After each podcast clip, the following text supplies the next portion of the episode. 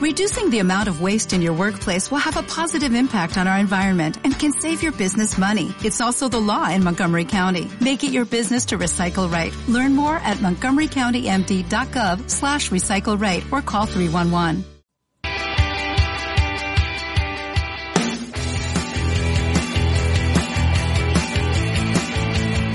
Esto es Polifrikis.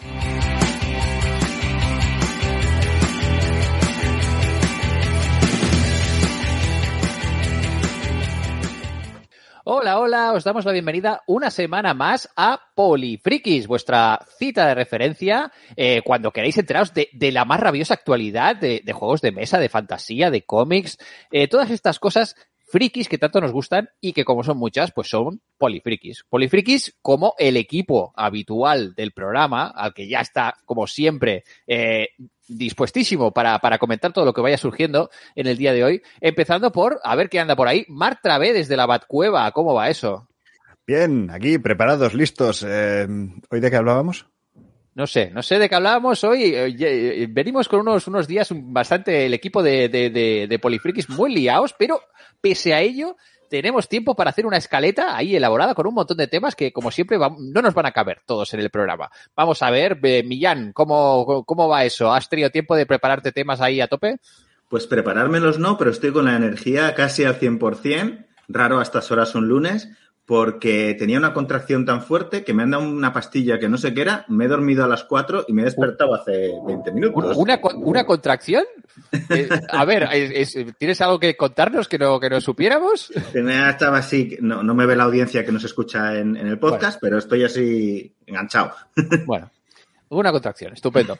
Y desde el Sayeda Llibres de San Cugat, ya sabéis, nuestra librería de referencia, tenemos al librero loco, Pablo Jiménez, también dispuesto ya ahí a, a darlo todo. ¿Cómo va eso, Pablo? Bien, bien, bien, muy bien, muy bien. Además, hoy la pregunta polifriki va a ser de aquellas candentes e interesantes. Mm, mm, o sea me, que... Me, me, lo huelo, me lo huelo, me lo huelo que vamos a hacer algo de actualidad rabiosa. Sí. Seguro, seguro. Sí, sí, sí. Pues, pues sin más dilación, para que nos quepan todos los temas que tenemos hoy en cartera, que son muchos, y como siempre nos extendemos, vamos a empezar directamente, vamos a empezar por los cómics.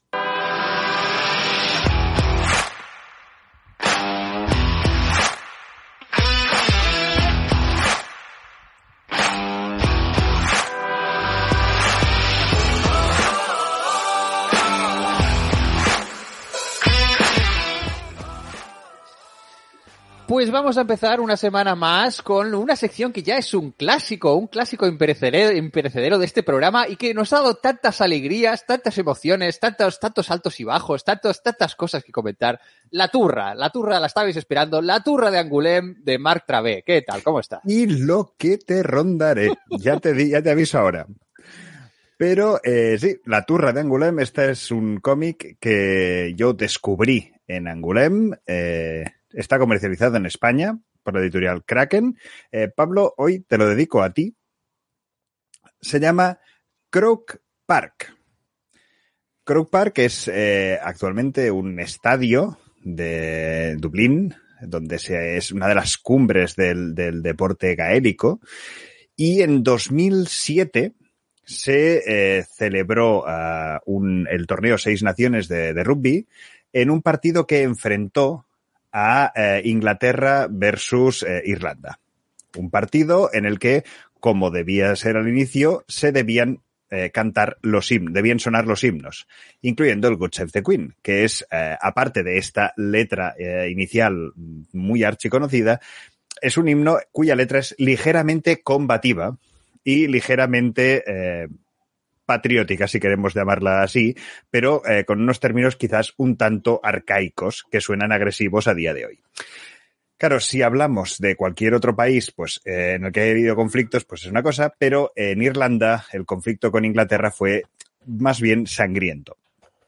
Y es que precisamente en Croke Park, en 1920, eh, todo el mundo conocerá el Sunday Bloody Sunday, la canción de U2 que hace referencia al Bloody Sunday que hubo en 1972 en el que 26 personas eh, murieron a manos de fuerzas eh, británicas, pero ya había habido otros Bloody Sunday anteriores y en 1920 hubo uno que ocurrió precisamente en Croke Park. a raíz de un partido en ese momento de fútbol.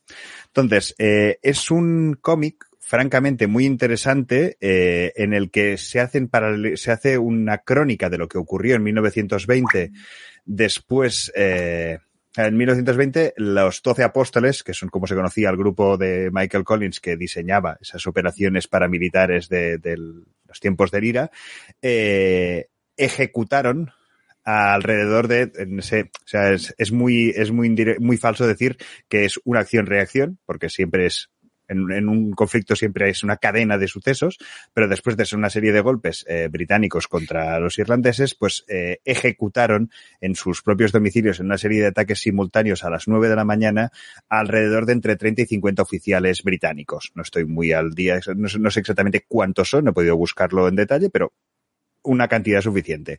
¿Qué ocurrió eso? Ganas de, ganas de revancha. Se celebraba un partido de fútbol eh, en ese estadio. Eh, los militares británicos creyeron que el IRA se escondería en mitad de esa gente y que saldrían impunes. Salieron las tropas a, a- a una vez había empezado el partido a cerrarlo todo y a partir de ahí eh, ir desgranando, ir a detener a los autores o al máximo posible. Recordemos que detener en esa época podía implicar tranquilamente torturas. Eh, el- lo que ocurrió fue una auténtica masacre. ¿Vale? Había, creo que fueron 14 o 16 muertos, pero luego había muchos heridos porque básicamente empezaron a disparar contra jugadores, contra multitud, hasta que llegaron una serie de oficiales y calmaron eh, los ánimos y cortaron la, la represión británica. Entonces, explica un poco el, la acción que comete el IRA y lo que ocurre después con la contraposición de este es un hecho, el hecho histórico, ¿vale? Cómo se vive el hecho de que por primera vez en la selección inglesa venga a Croke Park y deba sonar el, el concept de Queen. Y toda esa gestión emocional que ocurre más la crónica del partido. Es un cómic francamente brillante cómo domina los tempos, cómo está gestionando los flashbacks y tirar para adelante y cómo va cambiando los distintos puntos. Me ha parecido una obra maravillosa en el que el deporte es el telón de fondo en el que se explica una, una situación de conflicto y una situación de reparación de, de distintos mm, factores emocionales a nivel social de un conflicto que fue tremendamente sangriento y que por suerte acabó, pero dejó una serie de secuelas que, que todavía a día de hoy podemos, podemos ver. El cómic es obra de Sylvain Gachet y Richard Guerineau.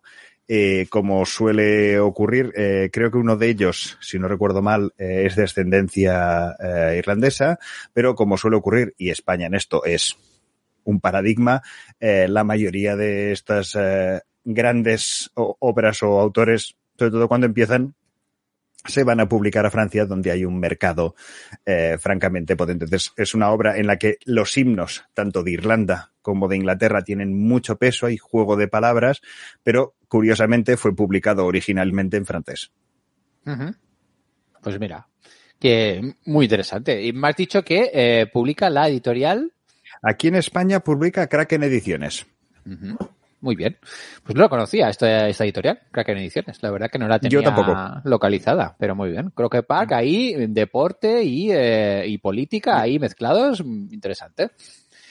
Muy bien, muy bien. Eh, Esta es tu, tu, tu su sugerencia desde la turra de Angulem. Esperamos que en los próximos, las próximas semanas nos sigas ahí desgranando tu- tus.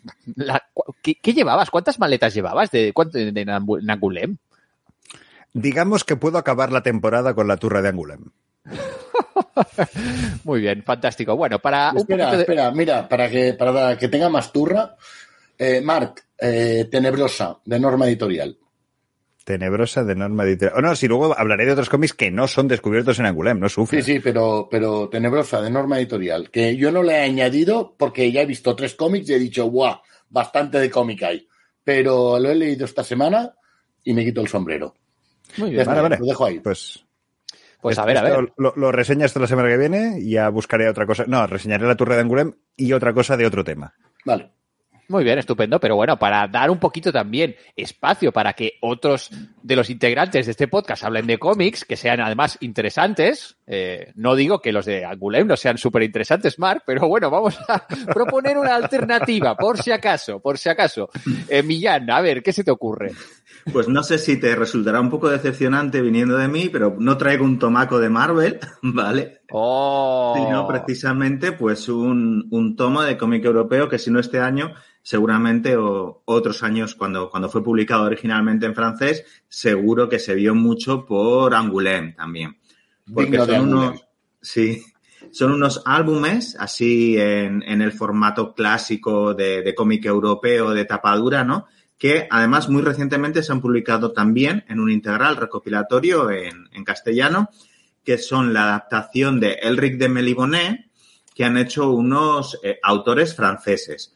Concretamente, eh, los autores principales que repiten en todos los tomos son Blondel y Poli, ¿vale? Pero bueno, también hay otros que, que hacen apoyo tanto en dibujo como en color, como en guion, eh, como Bastid, eh, Rech, eh, Cano, por ejemplo, a lo largo de los cuatro volúmenes que hay publicados hasta el momento. La idea de esta adaptación, esta adaptación nueva de los últimos años, ya ha habido antes otras muy, famosas y muy reconocidas, de mucho prestigio de, las obras de Moorcock y concretamente de Elric, como por ejemplo eh, una de, de, los años 90, eh, que también está recientemente recopilada por la misma editorial, que es Yermo, ¿vale? Yermo Ediciones, que son los, eh, tienen una biblioteca Michael Moorcock, ¿vale? En la cual están todas estas obras de, de Mignola, de, eh, ah, ¿cómo se llama el? Pickrick Russell. Eso es. de Maravillosa. Gilbert, la, de, la, de, la, de, Pickrick Russell es que me, me enamora. Mm. Pero yendo a estos cómics de, de Blondel y Poli, eh, pues lo que vais a encontrar son eh, cómic europeo con un dibujo de, de línea clara, muy di, espectacular, muy trabajado, con un control muy grande del claro oscuro, de el uso del color, de una manera impresionista. Eh, son unos cómics que están realmente muy bien, ¿vale? Eh, hay algunos cambios en la historia respecto a la obra de Moorcock, para los que sean fans de, del albino de, de Melibonet, Y de las historias clásicas de Elric. Un poco lo que se van a encontrar es el primer ciclo de historias, las que precisamente son alrededor del propio Elric y su, su condición como emperador de Melibonet, la búsqueda de Tormentosa o Stormbringer, la portadora de tormentas, y eh, toda la historia alrededor en, relación también con su primo Ircon, con su eh, prometida, ay, cuyo nombre ahora no, no me sale, pero bueno, eh, todas estas historias clásicas del primer, del primer ciclo de, de Melibonet, ¿no? Es un cómic que tiene cambios respecto a la historia original, cambios que están específicamente aprobados por Michael Moorcock, que, ha revisado y hace el prólogo de los distintos álbumes de, de esta adaptación, que me parece que están bastante bien traídos y son, son bastante... Sí, Saimoril se llamaba la prometida. No Saimoril, sí. Sí. Eh, son unos cambios que me parecen bastante interesantes y que están, están realmente bien. Vale, por ese lado diría que realmente es una serie que vale mucho la pena. Si le tuviera que poner algún pero para hacer un poco así de una de cal y una de arena, ¿no? Que no todo sean loas en la crítica, diría que quizás me parece que es un poco convencional. Me explico, es el típico cómic europeo, la narración es muy, muy clásica, tiene grandes paneles, tiene una estructura de página muy clásica, tiene una narración que es fluida, pero no es para nada sorprendente, no tiene nada original. Quizás eh, acostumbrado últimamente a leer tanto cómic eh, estadounidense, pero un poquito innovador, ¿no? Que se sale un poco más de, la norma y también cómic español, que está siendo muy rompedor en muchos aspectos gráficos, de narración y demás, pues este dicho, pues es un cómic clásico, un cómic de la escuela franco-belga o europea en general, pero no me ha roto los esquemas o no me ha volado la cabeza, ¿no? Dicho esto, está muy bien, o sea, el dibujo es preciosista, súper bien hecho y tal. Y otra cosa que quizás me ha dejado un poco descolocado, quizás también por contrastar con las eh, mmm, adaptaciones clásicas de la obra de es que eh, realmente presentan una, una Meliboné, un país de, de, los sueños del caos, eh, totalmente eh, hardcore, death metal, de pinchos y oscuridad, tortura, muerte y sangre, que dices, bueno, sí, porque al final el caos, que es un poco esto, pero también si conocéis la obra de Murkoch y concretamente los libros de Elric, hay otra potencia en los reinos jóvenes que es Pantang, que se supone que representaba esto, ¿no? Mientras que Melibone era un caos más refinado, más rebuscado, más onírico. Eh, entonces dices, ¿qué van a hacer cuando salga Pantang? Porque ya han roto la aguja con el tema este de, del gore y del death metal, ¿no? Eh, bueno, pero eso ya, eso ya es en la siguiente saga, que es aquella en la que Elric se hace eh, panadero, que es eh, al Pantang y al vino, vino. Ostras, que rebuscado, pero. Mm. pero, ¿cómo, ¿cómo lo haces? Paciencia, dame paciencia, porque como me des fuerzas. No, estoy dudando, ¿eh? Si le saco la tarjeta amarilla o no, porque, claro, está, requiere una elaboración. Está bien ligado, ¿eh? Ojo, ¿eh? requiere una elaboración. O sea, el chiste es horrible, pero mm, está, está empezando a trabajárselos tanto que igual hay que valorarlo como un género Z en su, en su propio esplendor. Y no hace tanto que he puesto la escaleta, o sea, no he tenido mucho tiempo para pensar esto. la, palabra, la palabra Pantac acaba de salir hace 30 segundos. No la he visto en ningún sitio. no, no, es que ese es el problema, que no lo vemos venir. Bueno, y por cerrar un poco el tema, estos cómics, esta adaptación, que insisto, eh, a pesar de que le pueda poner algunos peros, creo que vale mucho la pena recomendarla. La tenéis tanto en álbumes, eh, en cuatro álbumes, digamos, individuales, estos finitos, típico, típico álbum de cómic europeo de toda la vida, como en un recopilatorio más grandote. Los álbumes creo que cuestan entre 14 y 16 euros y el, eh, recopilatorio 40 y pico. Muy bien, estupendo. Eh, ¿Fáciles de encontrar, Pablo? Ah, no demasiado difíciles. A ver, es Yermo, Yermo tiene una buena distribución, pidiéndolos con tiempo no debería haber ningún problema.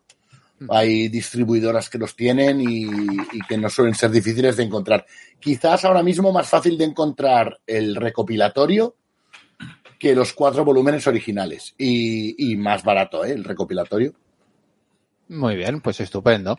Eh, nos amenazaba Mark con que te quería, quería recomendar algún que otro cómic más. Eh, y bueno, vas a empezar a ponerlo en práctica ya mismo, ¿no? Porque ya has tenido tu turra de Angulem y ahora os recomiendas otra cosa, ¿no? Sí, ahora voy a por el otro, a por el otro gafapástico, Andrés. Esto viene para ti. Eh, cómic titulado Dios en persona.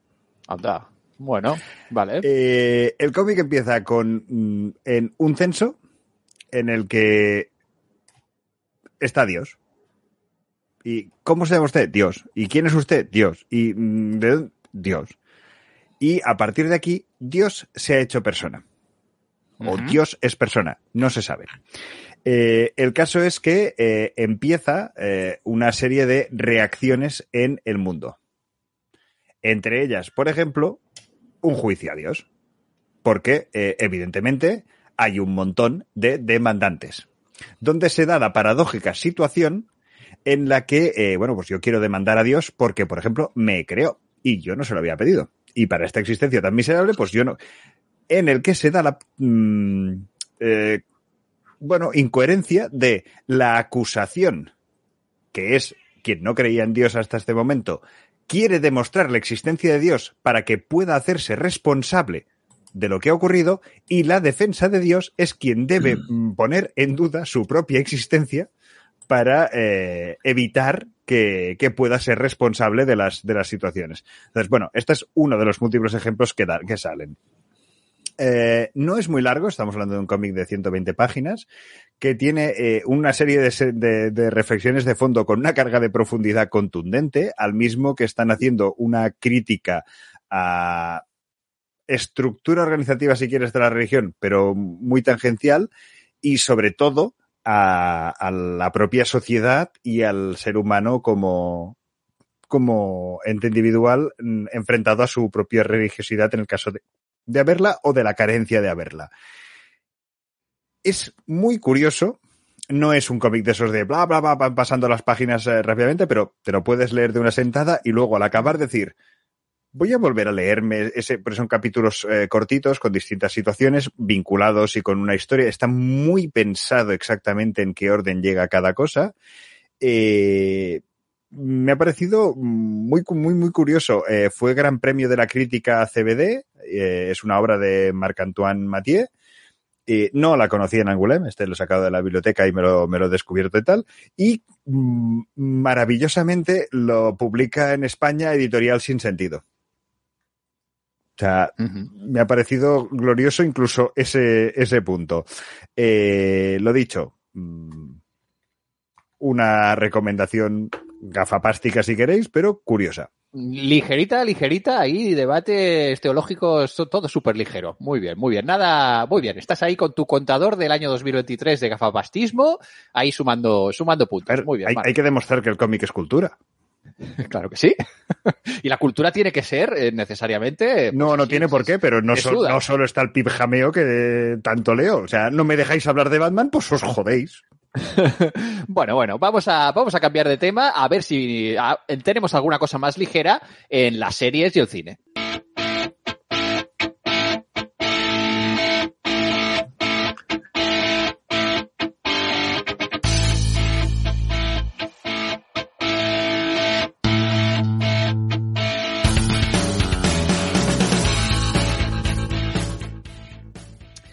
Pues lo estoy pensando y la verdad que es que ligera, ligera no vendría a ser.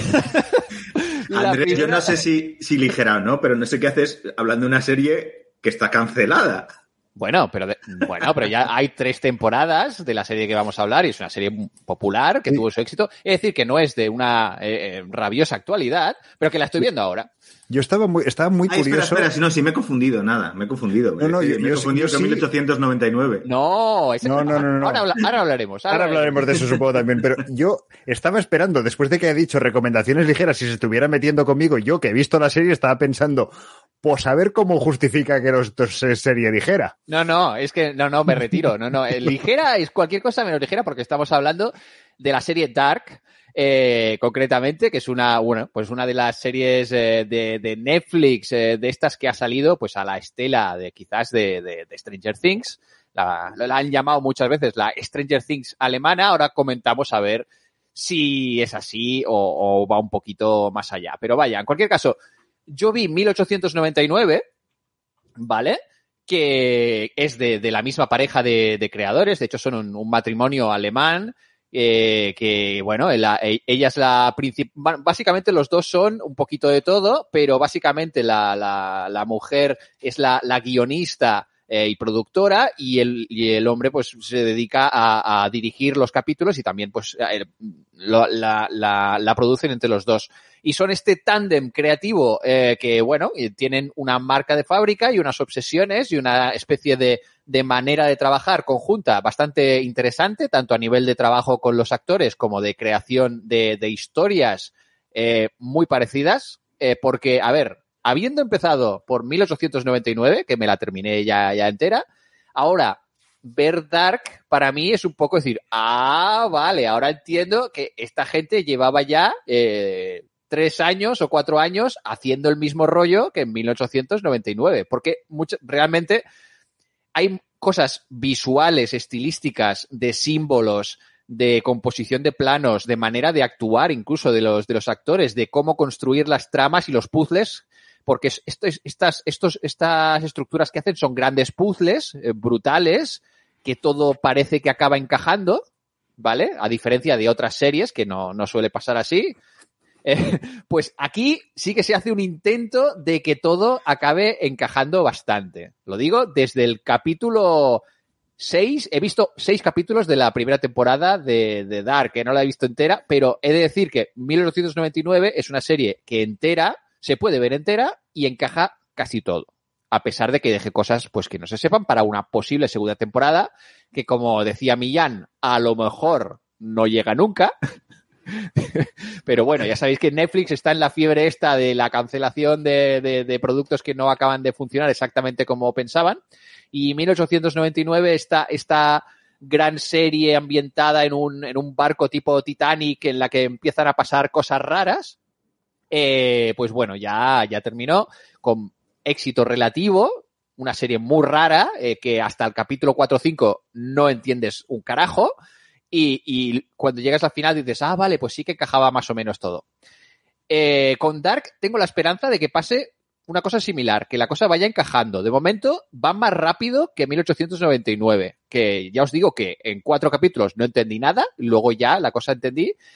Dark, eh, como que la, la, la premisa se entiende ya bastante rápido. Eh, eh, como sabéis, es una serie esta alemana. Eh, si 1899 es una coproducción ahí entre varios países y hay personajes, de hecho, de, de varios países que hablan en distintos idiomas, Dark, eh, pues es, es una producción alemana y realmente es como la respuesta alemana seria, súper intensa y súper oscura y llueve todo el rato eh, de Stranger Things.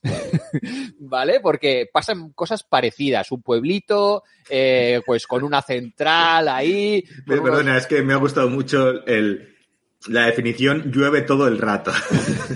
Es como, pero llueve todo el rato. Llueve todo A el ver. rato, hay barro todo el rato, está En- entre tú y yo, está, ambien- está ambientada en Alemania también. Sí. Eso es un detalle importante a tenerlo en cuenta. Sí, el clima alemán es, es otra cosa, dif- distinto al de, al de la zona de Estados Unidos que, que se desarrolla Stranger Things. En cualquier caso, también es un pueblo en que pasan cosas raras, en el que desaparece un niño, en el que hay un grupo de, adolescentes y un grupo de, adultos y pasan cosas y cómo se relaciona en un gran misterio que les supera y que van apareciendo cosas ahí entre medio. Estoy de acuerdo en lo que acabas de decir. Eh, yo que sí he visto las tres temporadas. Eh, si estuvieras hablando de Stranger Things, como estás hablando de Dark, deberías estar hablando que es un grupo de personas en desarrollo que están mm, explorando las implicaciones existenciales del tiempo y sus afectaciones en la naturaleza de las relaciones humanas. Pues eso, nada, súper alemán. Es en plan filosofía alemana contra filosofía yankee, básicamente. En plan aquí palomitas contra existencialismo aquí a tope. Eh, efectivamente, es una serie que no es para todos los públicos. Si Stranger Things es una serie, pues eso, que lo ven desde niños, aunque igual no es muy adecuado según qué escenas de, gore y de terror, hasta personas adultas. Eh, Dark, bueno, no se lo pongas a, a niñas y niños porque no, es que cero. Y también tiene un nivel de violencia, sobre todo psicológica, mucho más elevado que Stranger Things. Ah, Stranger Things, a ver, sí que hay momentos de terror y también tiene la cosa esta de que, pues si eres padre o madre, pues eh, te, coge la cosa esta de que, ay, si mi hijo hubiese desaparecido, ¿qué pasaría? Pero en el caso de Dark es mucho más intenso y desaparece gente. Y, y de repente, pues eso, hay, hay niños y niñas pequeños que están ahí y yo al menos lo estoy pasando bastante mal. de momentos ahí... Como recomendación, a mí la serie me gustó, me gustó muchísimo. Es el capítulo que me voy a poner al final del día para desconectar, relajarme y... No, No, mala idea. Porque ni vas a desconectar, ni te vas a relajar, o no vas a ver la serie porque te Es- vas a dormir. es muy intensa, tiene muchos detalles que todo conecta entre sí. Eh, como, como decía Mark, hay una trama de viajes en el tiempo, esto ya es sabido, entonces hay que estar muy pendiente de las diferentes líneas temporales que hay y si te pierdes un detalle, en plan, ¿este personaje quién es y qué, qué tiempo es, en dónde viene, en qué parte estamos viendo ahora mismo? No es, de- no es una serie ligera para nada. Y también hay que ver, es verdad que No las es amable.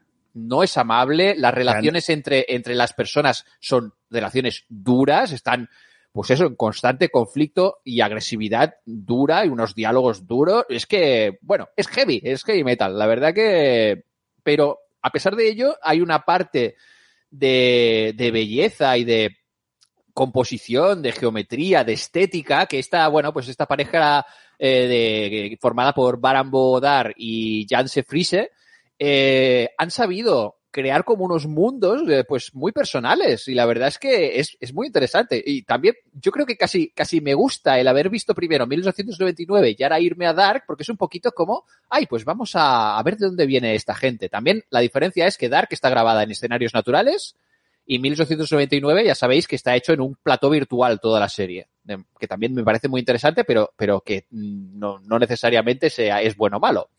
Dark son escenarios naturales, Alemania, efectivamente, y, bueno, tiene todo el rollo este sucio, oscuro, eh, bueno, y muchos paralelismos y, simetrías narrativos, eh, bueno, de todo. A nivel de lenguaje es muy rica, muy rica.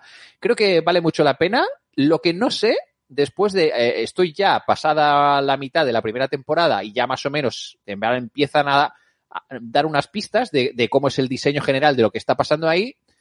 Lo que tengo mis dudas es si aguanta tres temporadas. Tú que las has visto las tres temporadas, eh, ¿aguanta el ritmo, Mark? Va a ser que sí. Bueno, bueno, bueno. Y no en un, en un estilo perdidos, aquello de que vamos a alargar y vamos a irnos por las ramas hacia otros sitios. No. Muy bien, pues en no quiero caso- decirte nada más, pero Pues, no. pues habrá que, habrá que continuar. Y los actores y actrices espectaculares. La verdad que un plantel ahí es muy bien, están realmente muy bien escogidos y está muy bien, está muy bien. La verdad que no, no vamos a hacer más spoilers, pero vale mucho la pena. La encontraréis en Netflix, íntegra y terminada. ¿Vale? qué recomendación más ligerita. Sí, súper ligero. Después de... Estamos. Mi- mi- estamos Millán, el análisis de Khan que nos traías, mm, ¿qué tal?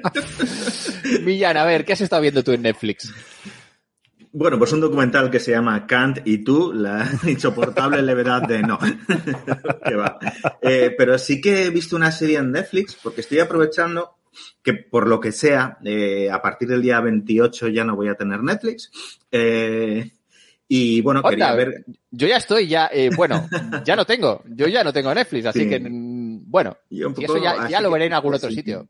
Para quienes Claro. tengan esta plataforma o, o estén en una situación parecida, ¿no? Que quieran aprovechar a ver a- alguna serie más, eh, por lo que sea, pues he pensado en hacer esta recomendación, ¿no? Que es una serie que me ha sorprendido gratamente. He visto un poquito más de la mitad, son seis episodios y llevo tres y medio. Y me está resultando muy interesante. Me ha sorprendido también que está basada de forma vaga en, en- en lo, en lo esencial en una figura real, en una figura histórica, que también me ha parecido muy interesante. Y luego también es una serie con elementos de, de historia de, legal, de historia de abogados, con elementos de intriga policíaca y con eh, un poquito de comedia, también con elementos de comedia. Eh, se llama La Ley de Lidia Poet, ¿eh? es una serie de origen italiana, originalmente, La Ley de, de Lidia Poet, que, eh, pues esto es una miniserie de seis episodios que está basada, mmm, luego te toman muchas libertades, ¿eh? pero está basada en principio en la figura de una, una mujer que fue la primera mujer abogada italiana, eh, que lo fue en el último cuarto del siglo XIX, o sea, bastante antes, por ejemplo, que en España, ¿no? Que la- las primeras abogadas son de los años 20 del, siglo XX. Esta mujer ejerció brevemente como, como abogada en Turín, en el norte de Italia, en la zona, digamos, más moderna en la época y hasta hace muy poco de, de Italia. Eh, y eh, rápidamente o al poco tiempo de estar ejerciendo fue, eh, se le quitó la licencia, ¿no? Porque las mujeres, pues en el siglo XIX, no, no podían. Y está muy bien la serie porque comienza leyendo la, con una lectura de la sentencia de la Junta, digamos, la Junta Legal de Turín que decidía sobre estos temas en, en apelación. Eh, y es, es tan absolutamente eh, como del antiguo régimen y súper machista todo el discurso, y es el discurso histórico, palabra por palabra, que dio el presidente de ese tribunal en su momento, diciendo cosas como que las mujeres dejándose llevar por eh, la moda, irían vestidas de formas ridículas al tribunal y, y lo pondrían en vergüenza y, y, por su carácter histérico no podrían eh, eh, llevar a cabo los asuntos legales y tal. Y es que te hace hervir la sangre hoy en día, ¿no? Lo tiene todo el discurso, ¿eh?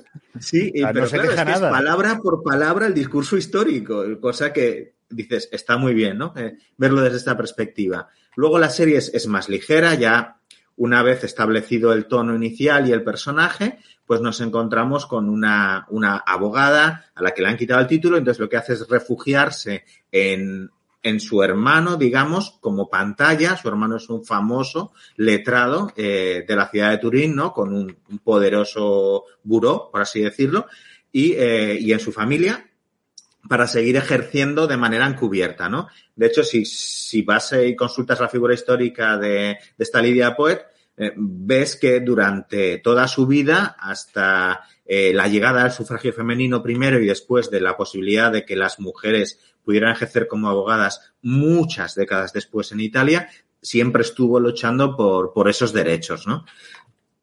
La serie usa eso como punto de partida y después al final lo que es una, una serie procedural sobre eh, casos de investigación criminal y eh, los resultados o las confrontaciones de, en, el, en los tribunales, ¿no? Como un Perry Mason, para entendernos, los más mayores ya, y las más mayores ya reconocerán la referencia. Bueno, podías decir un Ali McBeal también, pero. Un Ali McBeal, muy bien, perfecto. un Ali McBeal, sí, sí, además encaja, encaja bien. Abogada Y- soltera.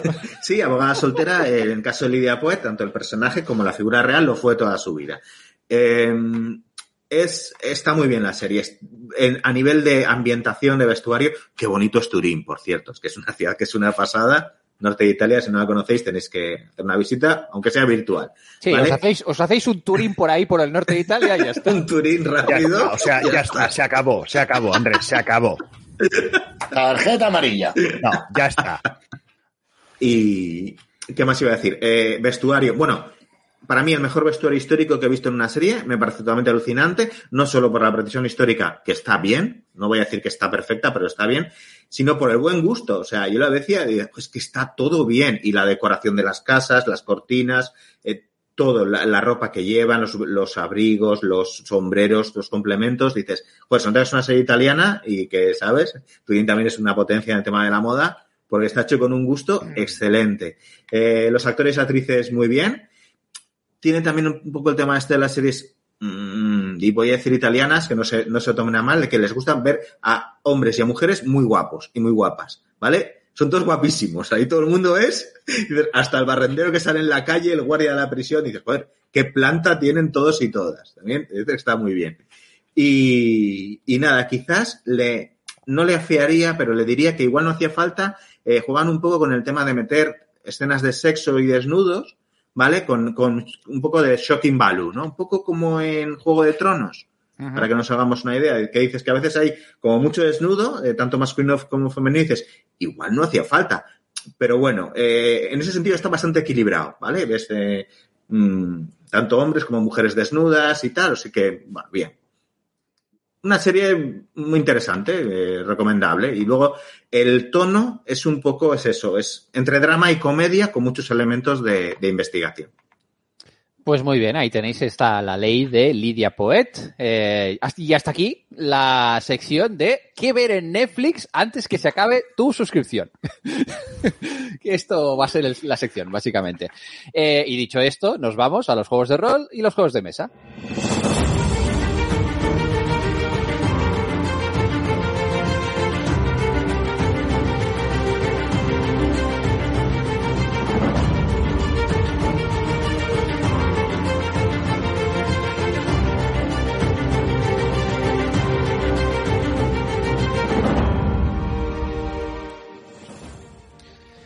Pues bueno, vamos a ver, vamos a ver qué, qué nos trae hoy nuestro libero loco, eh, porque ¿con qué nos vas a hacer jugar, Pablo? Cuéntanos. Mira, mm, voy a poneros en antecedentes para que entendáis, porque por lo que he puesto en la escaleta no creo que lo entendáis demasiado. No, ahora mismo no. Pone spoiler alert simplemente.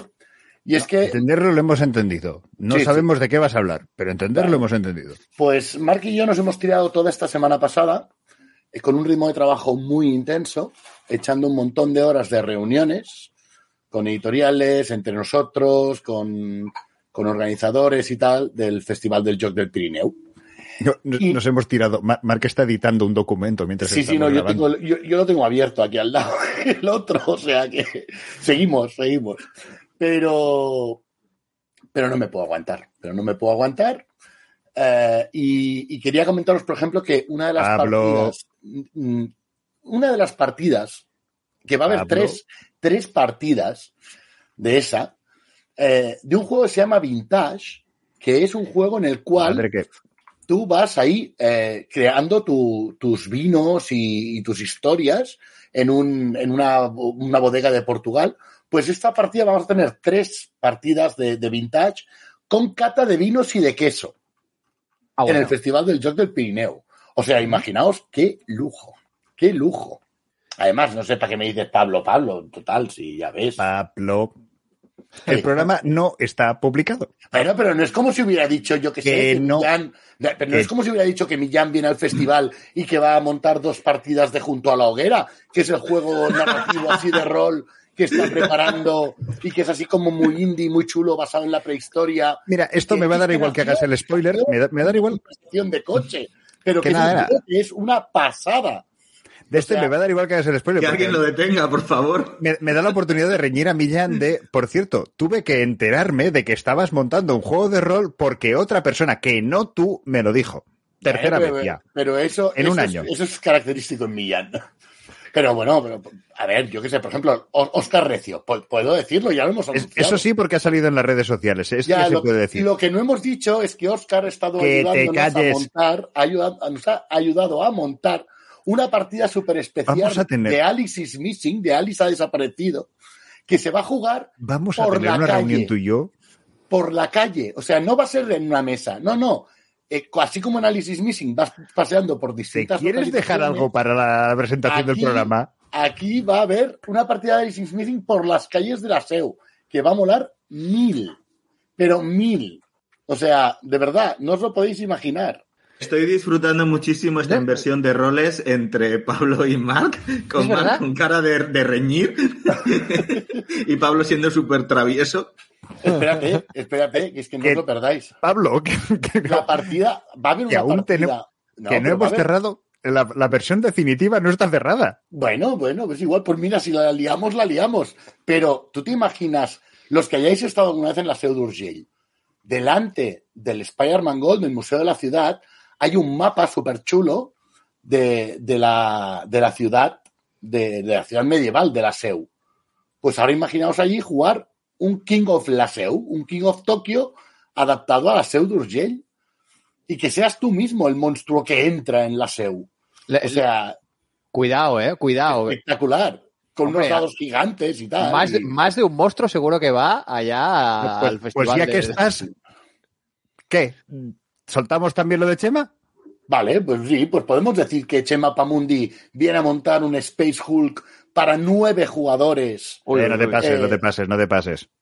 Siete. Pero, o- o- bueno, viene siete, porque hay dos jugadores que son ocho. digamos, ocho, ocho. plazas, una, una, una ya sin. que sí ocho que plazas, porque ex- una ya está asignada, exigencia de. pero Chema es el noveno, porque meter a Chema en una partida no se sabe estar callado y quieto.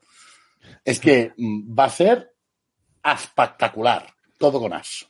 Y atentos al programa cuando salga en marzo, ¿vale? Ya Sí. está. Eh, Dejamos aquí, se acabó. Os, os diré una cosa. Lo que he dicho es la punta del iceberg. La puntita nada más. Porque hay tal cantidad de actividades que habrá que hacer un polifrikis especial para, para explicaros todo lo que va a pasar en la SEU los días 31 de marzo, 1 y 2 de abril. No os lo podéis perder, de verdad. Lo que sí puedo decir. a para la menos gente- que vayáis al salón del cómic, en cuyo caso sí os lo podéis perder, como yo. no voy a ir. Pero, pero sí, vamos a, vamos a hablar mucho del Festival del Joc del Pirineo en los próximas, la próxima semana. ir como autor de, supuesto autor de cómics, a- al salón del cómic. Pero eh, Presunto, presunto. Resulta, ¿no? Como el Sí, jamón. lo que sí podemos decir es, y eso sí podemos decirlo, Pablo, eso sí. Eh, cuando has dicho spoiler, dice, voy a hacer algún spoiler. Algún spoiler, tendremos una reunión tú y yo luego que vas a, te vas a cagar. Eh, lo que sí podemos decir para la gente que haya venido, para que se haga una idea de dimensión, el año pasado, que ya fue de crecimiento, había unas 350 plazas que requerían inscripción previa. Este año estamos alrededor de unas 600. Ojo, que requieran inscripción previa. Eso no incluye las ludotecas, infantil, familiar, eh, jugadores avanzados, juegos gigantes, juegos tradicionales. No incluye eh, las actividades en la calle como el juego tradicional, el soft combat, que todo esto es de libre acceso. No incluye la sección de 0 a 3 años, que esto sí es una cosa novedad que se puede confirmar, ¿ves? De lo que estaba en la lista, de lo que sí. Y eh, sí, sí, sí, no pongáis esas caras que luego... Y eh, lo que tampoco están los juegos gigantes que habrá en las calles, como el King of Laseo que ya han filtrado. Es decir, mm, hemos o alguna pasado... presentación mundial de la que ya hablaremos. Y no hago broma con lo de presentación mundial. De hecho, dos. Dos, sí, sí. Una ya está publicada, que es el Jerusalem de Beer. Pero luego hay otra. Eh, más, más discreta porque será en partida de demostración, pero sí que es verdad que hay un juego que mm, no se podrá adquirir y que serán las primeras partidas y todo bien allí. Eh, el caso es ese, que hemos pasado de, creo que son siete edificios a trece en total. O sea, la cosa se ha ido a lo suyo.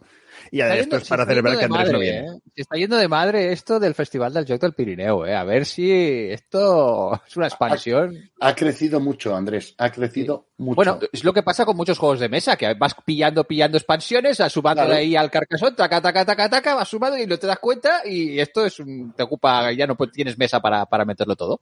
Así que, bien, bien, estupendo. Ya sabéis que eh, el Festival del Joc del Pirineo de la Seu d'Urgell es del 31 de marzo al 2 de abril este año y la mayoría de integrantes de este, de este podcast eh, estarán allá y, y la minoría no. Para mi desgracia, porque ya me gustaría, pero no, no, este, este año, este año va a ser espectacular, Andrés, te lo aseguro. Voy a ir cancelando tu acreditación de prensa. La lástima. Bueno, en cualquier caso, seguro que durante las próximas semanas algún que otro spoiler más poder- podréis ir haciendo ahí, ahí como parte, parte implicada antes de la, de la presentación oficial del, del, del Y programa. si no, del- usaremos la táctica Asura Centurix con Mark y yo iré haciendo spoilers. Me gusta esa táctica. Pues con esto vamos a cambiar de tema y nos vamos a jugar a algún videojuego.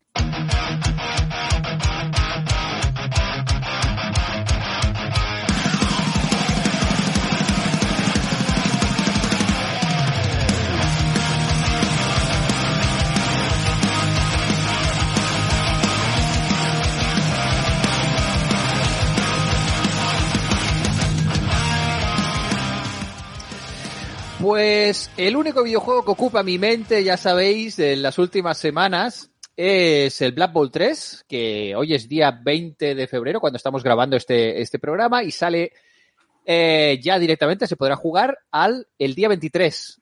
Pero ya hay gente jugando, eh, porque han tenido, pues algunos streamers tienen acceso anticipado y también si uno ha comprado alguno de los eh, packs eh, superiores, estos de lujo, también pueden jugar 48 horas antes del, del 23. De manera que ya se puede ir viendo, eh, pues alguna experiencia a través de Twitch, por ejemplo. Podéis ver partidas. Hoy he estado, de hecho, ahí de refilón, porque he estado, con trabajo, pero he visto ahí de refilón algunas partidas que ya están streameando. Y también eh, hay, hay noticias. Hay noticias, concretamente, eh, esta, esta tarde se ha hecho eh, una, un directo de la gente de, de Sianit para anunciar, eh, era un directo bastante esperado, porque iban a anunciar cómo iba a salir el Black Bolt 3, qué características va a tener inicialmente y que se han dejado en el tintero o básicamente no les ha dado tiempo de terminar para la versión que sale ahora mismo el día 23. Vaya, nadie Ojo. se lo podía esperar. No se podía, no se podía saber. El caso es que he estado echando un vistazo rápido eh, y vamos a hacer un repasillo muy rápido de lo que se esperaba y lo que no va a ser. Y bueno, amigas, eh, la verdad es que por lo que han anunciado esta tarde, yo- No hay balón en el Blood Bowl. podría ser, pero no. Podría ser. A mí eh, personalmente no me afectaría mucho, no, ¿eh? Cada uno tiene que traerse el balón de su casa. no, pero casi, porque es un juego que como, de hecho, no es el primer videojuego de estas características, de estas trip de un videojuego triple A, que sale a la venta en una versión no terminada. Porque esto claramente lo que nos están explicando es que, mira, es que no vamos a tener implementado las cosas que hemos anunciado, el, la gran mayoría de cosas no van a estar implementadas. A ver, a ver, un momentito, un momentito. Esto es algo que ya ocurre en la industria de los videojuegos de vez en cuando. Estamos hablando de Blood Bowl. Os recuerdo que arrastramos durante década los bugs del Blood Bowl 2. Sí, O sea, tampoco era aquello de la gente iba diciendo, no, es que saldrá el Bowl 3, va a ser la leche, no va a tener ahí, ahí se va a arreglar. Ya, claro. Han retrasado la salida para que salga más completo el inicio. Ya, ya. Sí, sí, sí, sí, sí. Bueno, Esto no se veía de venir. En resumidas cuentas, eh, si recordamos un poquito la historia de los videojuegos de, de Blood Bowl, también mm, veremos que tampoco es que sea la primera vez eh, de Sianit eh, que hace lo mismo. Porque, a ver, Blood Bowl 1, el primero que salió, eh, si recordáis, si tuviste la desgracia de jugar a- al principio, era realmente prácticamente injugable. O sea, tenía una lentitud de carga brutal. eh, vaya, que se notaba que no estaba pulido. Ese juego no estaba listo, que necesitaba tiempo para, para que pudiese jugarse normal, sin pedir nada del otro mundo. ¿eh? Pues Y este- lo tuvieron, sacaron el Blood Bowl 2, que Sí. era el el 1, La con ese solución- pulido. la solución de- del Black Bowl 1 fue el Black Bowl 2, efectivamente, que bueno, tuvo mucho, tuvo sus bugs y sus cosas, pero a- en, en- en términos generales, con los años de juego, pues se fue puliendo y realmente era un juego que finalmente pues se podía jugar muy bien. Realmente tenía una base muy estable. ¿Qué pasa? Que uno ¿Alguna puede vez- pensar, alguna vez en alguna liga, y te estoy hablando de hace tres meses, igual había cruces de datos que no acababan de funcionar. Puede ser, pero bueno, uno puede pensar que una empresa de estas características, después de más de 10 años de experiencia con un mismo juego, que al final es el mismo juego, el mismo juego, que el juego es el mismo, que es un juego de tablero con dos equipos, con unas casillas y unas Sí, que- animaciones. Que, la parte gráfica entiendo que pueda ser la leche, pero que al Sí. final es una simulación de unos dados y Es unas reglas mismo. bastante concretas. El- Yo con que la, la IA no, no siga siendo completamente idiota ya me daría con un canto en los dientes, pero Bueno, me parece que no lo no vamos te des con un canto Pero de es que no estamos hablando del Pro Evolution Soccer, mm, No. Soccer, la última versión de. No, estamos hablando de un juego que puedes jugar por turnos, o sea, que juegas por Bueno, turnos. De voy a mover este aquí. es que uno se podría esperar de que pensaban sacar el juego ya con una cosa aprendida de toda la experiencia de todos estos años. Pues no. Así de entrada ya, en la beta ya vimos que de entrada hicieron cambios en la interficie de, de juego que hacían que los menús fuesen totalmente incomprensibles y poco intuitivos. ¿Y qué pasó? Que a medida que avanzaron las betas, el juego iba poco a poco pareciéndose cada vez más a Black Bowl 2 llegando a la conclusión de que al final eh, eh, tenías un juego pulido y ahora, pues bueno, pues vas haciendo cambios y luego vuelves a lo de antes.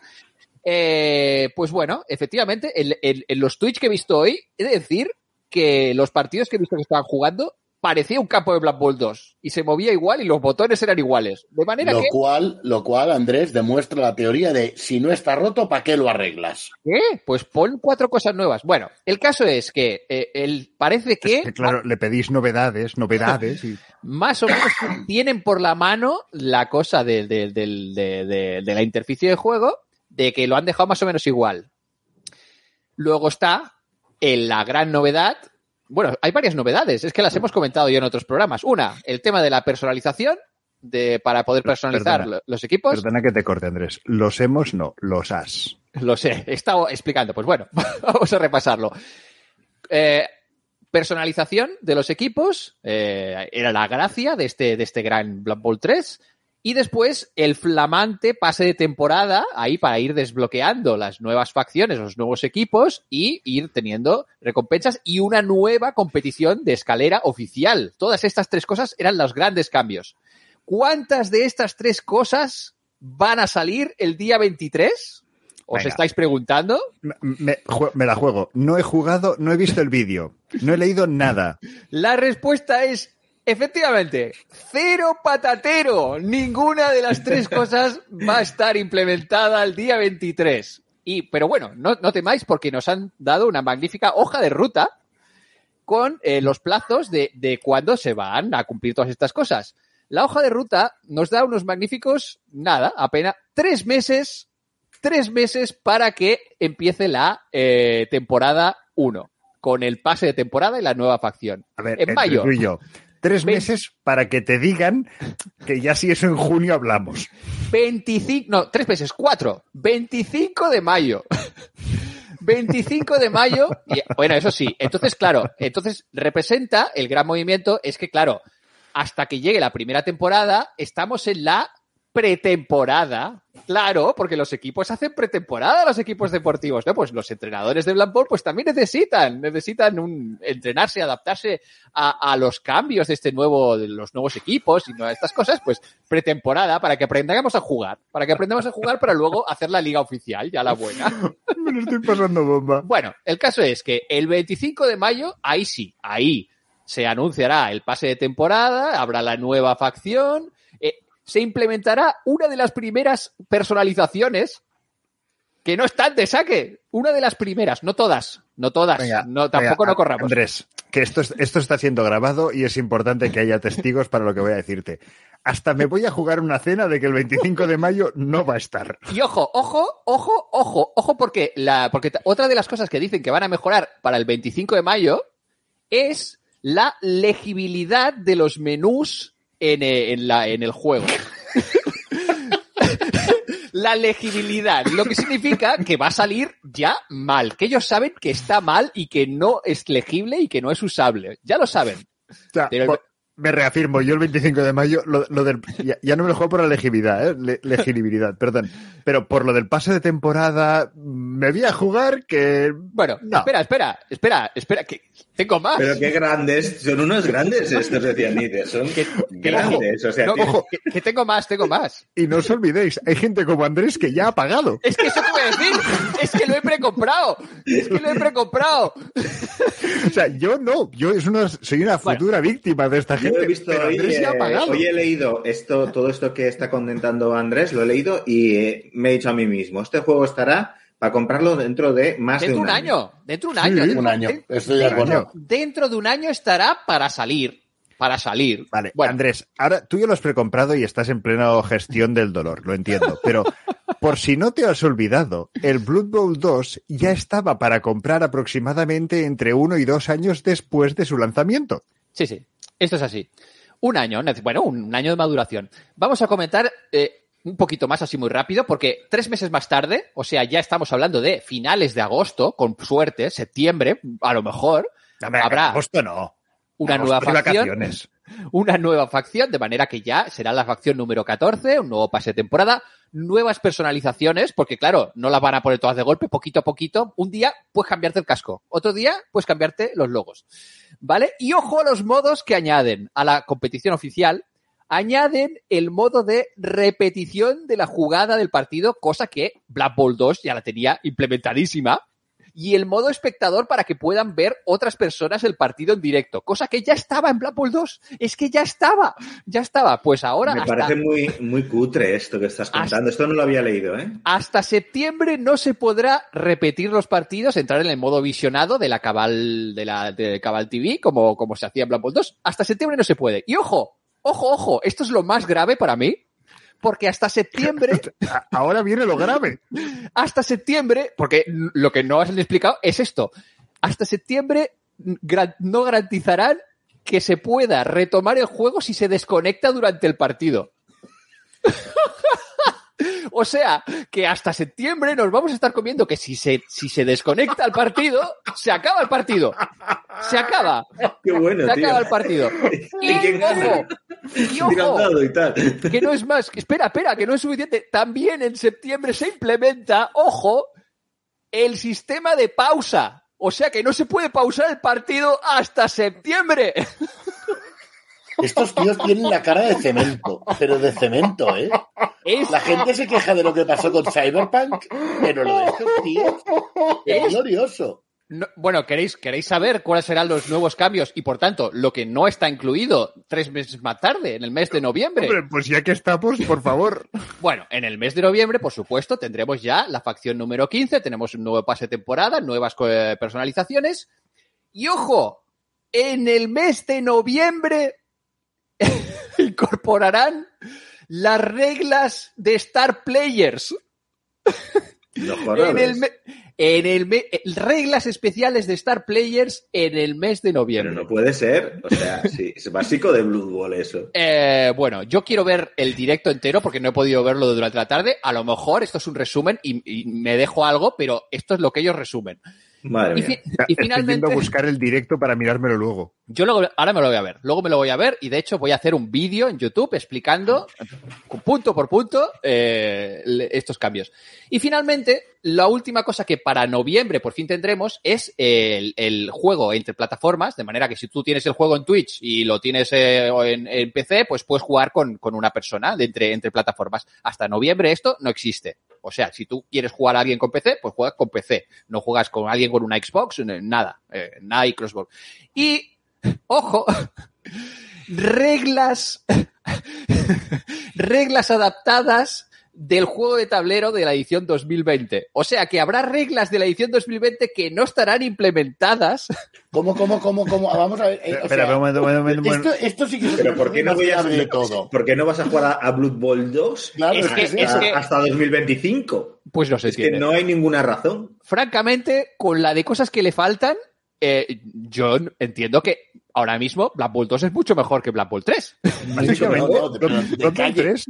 3, perdón, eh, pero Bowl 3 de momento te han vendido la caja. Humo, humo. Te- Te han vendido la caja. Los campos. Las los reglas no funcionan, no no, se puede ver, nada. no se puede pausar, no puedes interactuar con otras personas. O sea, no puedes hacer nada. no dicen nada de que no haya los campos nuevos. Eso sí, los campos nuevos parece que sí que están. Ah, no, nos ha jodido. qué, qué gran Pues aportación. Andrés, haré con Blood Bowl 3 lo que hice con Blood Bowl 2. Mira, la Legendary Edition, que por fin no incluye todo. Ahora me lo compro. Pues eso sería una cosa muy inteligente por tu parte, sin duda. Eh, y con esto, con este, y un, y un enorme beso que le mandamos al equipo de desarrolladores de Sianit, eh, vamos a cambiar de tema y nos vamos a la pregunta polifriki de la semana.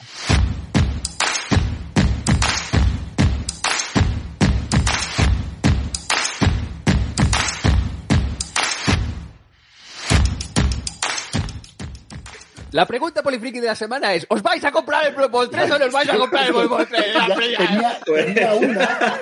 No, tenía una. Pues hombre, tal y como lo has vendido, sí, en 2025 2026. Estoy por cambiarla. Es, ¿Nos toman el pelo con Blood Bowl 3? Pero es que la respuesta iba a ser sí, punto. O sea, Hostia, yo estoy muy contento porque precisamente hoy, mm, viendo cómo estaba el tema, me he comprado mm, a través de un compañero, un amigo que se ha ido a, a la tienda, el, el Blood Bowl mm, segunda temporada en caja para poder jugarlo aquí, para ir probando.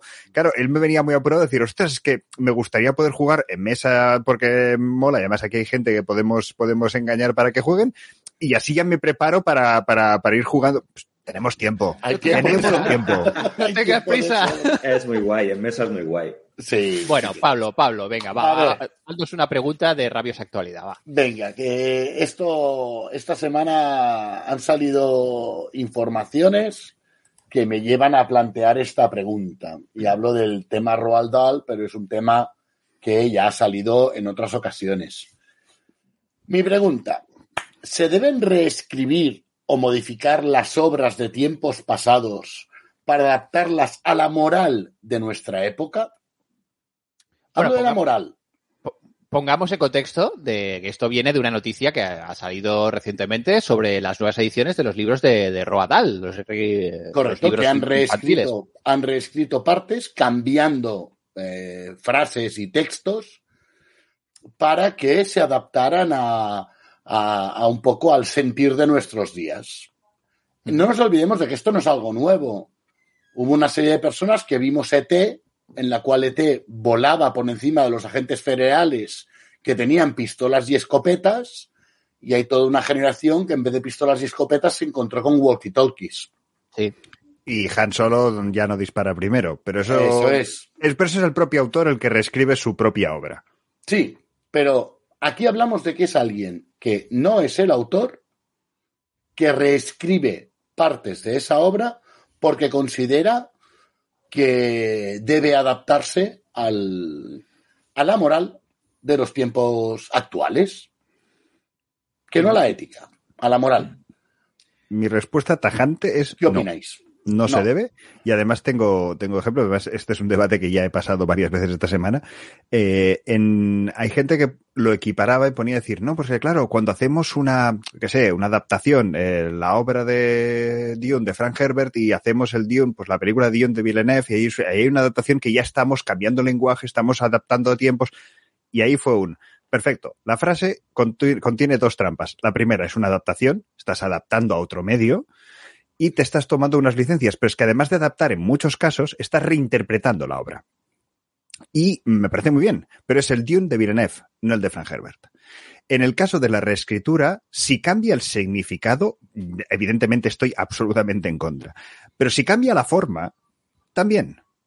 Lo primero, porque estamos atribuyendo a una persona probablemente fallecida que no pueda mm, opinar sobre lo que está ocurriendo, la estamos haciendo firmar por una cosa que no escribió y con la que probablemente además estaría en desacuerdo.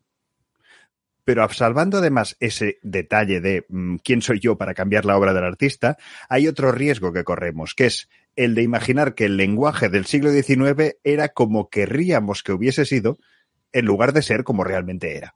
Es decir, si el señor Rolda escribía una serie de cosas Siglo turbias, XX, siglo, eh, siglo XX, siglo XX. siglo XX. No, no, ahora he hablado del, ponía el Ah, siglo. XIX, pero no hablaba, no hablaba de Roald Dahl como, vale. o sea, sepáralos. Pero decir que si el señor Dahl o cualquier otra persona a lo largo de este tiempo ha estado escribiendo una serie de cosas que a día de hoy moralmente nos pueden parecer aberrantes, por ejemplo, mm, el Tintín de en el Congo, por poner un ejemplo que ya ha salido en muchos sitios, pues tenemos que contextualizar, saber que eso se decía en ese momento y saber que, mm, bueno, pues hemos evolucionado en nuestro pensamiento a igual a mejor, igual a peor. Depende de- del momento, del qué o del cómo.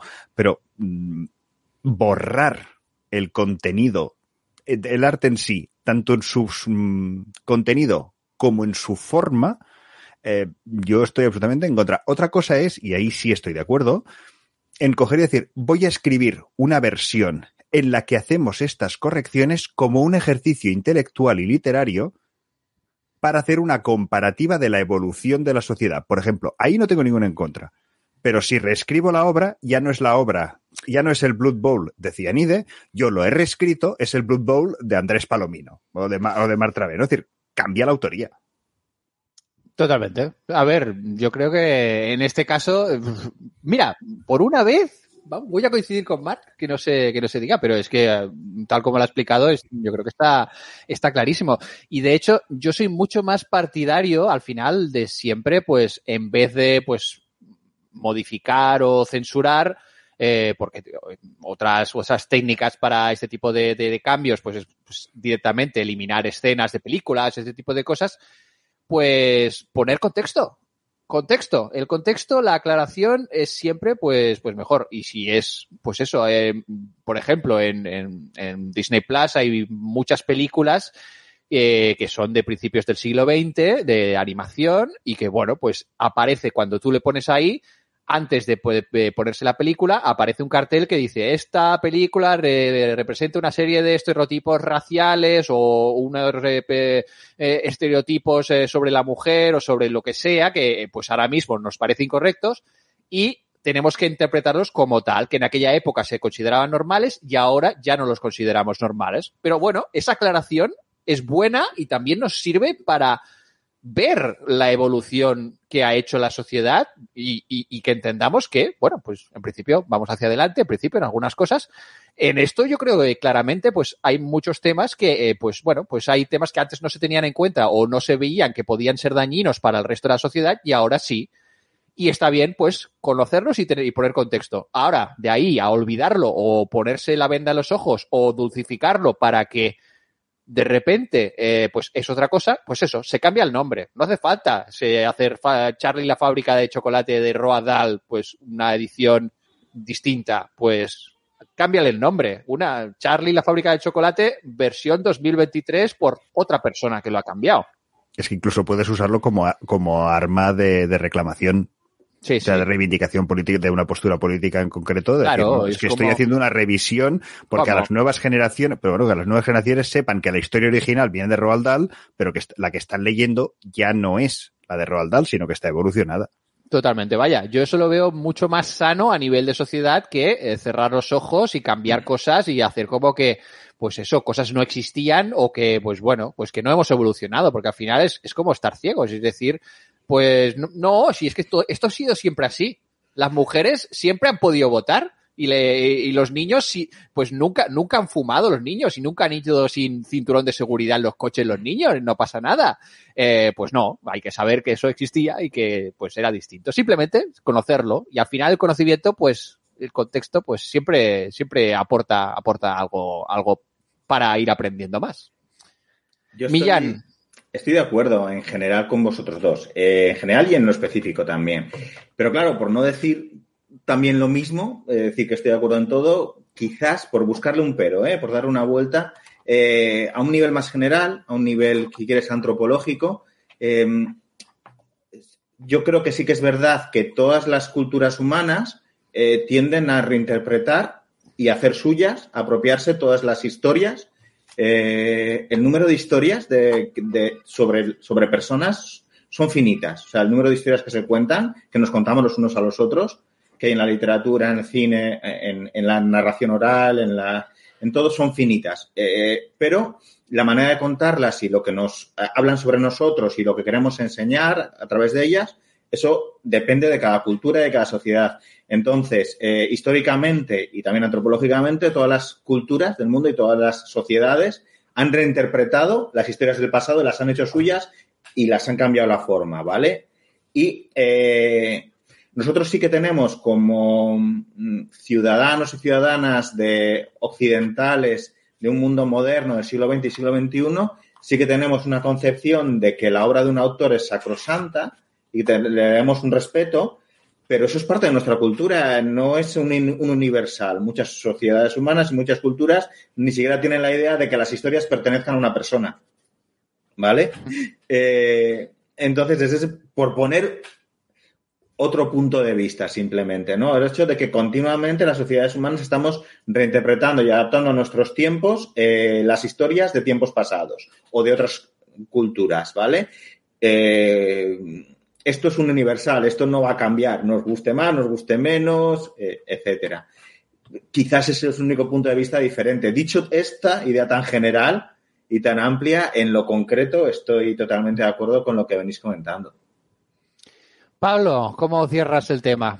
Uf, la verdad es que el tema es complicado. De salida, deciros que no, no se deben cambiar las obras de un autor.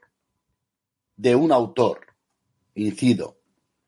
Lo que hablaba Millán, el que esté interesado, pues que estudie a Vladimir Prop, que es una- un, un estudioso ruso que eh, elaboró las categorías en las narraciones populares y en el cual aparecen todos esos tropos que se repiten una y otra vez en, las, en, en esos cuentos populares. Eh, si para hacerle un matiz a Millán, eso, eso que explica Millán es muy cierto, pero cierto es que eso surge a partir de las narraciones populares, no de la obra de un autor que ha querido fijarla eh, de una manera específica y con unos elementos específicos. Entonces, eh, alterar la obra de un autor, no. Que cambien las narraciones populares, es lógico. A Cenicienta le arrancaba, sí, a Cenicienta le arrancaban los ojos. Por favor. Y hoy en día ninguna versión de Cenicienta, ninguna de las que están publicadas, aparece como le arrancan los ojos. La hermana que se prueba el zapato para intentar engañar al príncipe se cortaba la mitad de cada pie para que el zapato entrara. Eso hoy en día no aparece en ninguna versión de Cenicienta. Eh, a ver, ahí entiendo que cambien, son eh, cuentos populares. Pero, pero vamos, es que no, no. Y de la misma forma, cuidado, y ahí me pongo ya un plan un poquito eh, extremo. No me gustan, no me parecen mal del todo, pero no me gustan las versiones adaptadas. La Odisea para niños, el Quijote para niños. Eh, hay muchísimas cosas para leer. Ya llegará el momento para leer el Quijote, la Odisea o lo que sea. Porque cuando estás haciendo esa versión adaptada, dulcificada, reducida, le estás negando la posibilidad muchas veces de que lea esa obra. Porque se queda con la idea de que ya la he leído. Ya sé lo que pasa.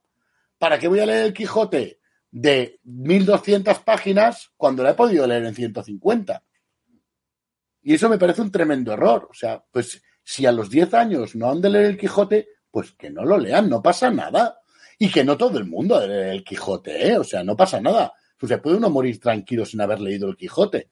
A mí me encanta el Quijote, pero bueno, oye, que, que no pasa nada, que le interese pues la literatura, pues ya leerá el Quijote, si lo considera oportuno. Pero ¿qué necesidad hay de mutilar, cambiar, alterar la obra cuando realmente no es necesario? Y, y de verdad, es que son niños, no son imbéciles, por favor. Saben perfectamente que el mundo de ayer no era igual que el de hoy. O sea, tenemos esa, seguimos con esa visión absolutamente decimonónica de que el niño es una especie de cabecita en blanco a la que yo moldeo para que sea, eh, se adapte a los estándares de la sociedad. Los niños tienen muchísimas influencias y no somos solo nosotros. Y beben de muchísimas fuentes y viven en una sociedad. Por favor, que no quedamos. O sea, eso es manipulación. Eso sí es manipulación, el, cambiar una obra para que se adapte al pensamiento quizás buenista en algunos casos de determinados sectores. Y otra cosa es censura directamente. O sea, estoy mutilando una obra para adaptarla a mis ideas. Cuidado, ¿eh? es muy grave. Es muy grave. Pero bueno, eh, es un tema que, que, bueno, ya lo veis que me, me exaspera un poquito. Pues vamos a trasladar la, la duda a nuestra querida audiencia. Como siempre, os invitamos a eh, pues compartir vuestro, vuestro punto de vista sobre esto de modificar las obras de, de- de tiempos pasados, de autoras y autores, como, bueno, para, para adaptarlas a los nuevos tiempos. ¿Qué opináis? ¿Os parece, os parece bien? ¿Os parece mal? Eh, ¿Lo haríais de una manera, de otra? Os animamos a debatir ahí con nosotros eh, a través de los diferentes canales que tenemos para, para hacerlo, ya sea en los, los comentarios de las diferentes plataformas eh, donde podéis escuchar el podcast, como el canal de Telegram, el Polifriqueo. Ya sabéis que podéis entrar ahí, es, un canal abierto y hay muchísimas personas que estamos, estamos ahí comentando todo tipo de, de cosas, mucho, la mayoría temas polifrikis, pero también cosas que no tanto. Pero en general, eh, pues bueno, como siempre, muy buen ambiente entre, entre las polifrikis y los polifrikis del, del grupo. Y, y nada más, con esto vamos a ir cerrando el, el programa. Eh, no sin antes recordar que eh, es un, es un programa solidario, solidario con Ayudar Jugando, maravillosa eh, asociación de ayuda a la infancia a través del juego, esta or- organización que ya sabéis eh, de la que somos eh, socios, los, los integrantes del programa, y a la que os animamos que conozcáis más, más entrando en ayudarjugando.org, ahí viendo todas las cosas que podéis hacer y cómo podéis contribuir a esta, esta labor tan, tan bonita que hace ayudar jugando, ya sea haciéndoos voluntarias, haciendo socias o lo que, lo que corresponda, lo que, lo que queráis hacer para, para ayudar a, a ayudar jugando.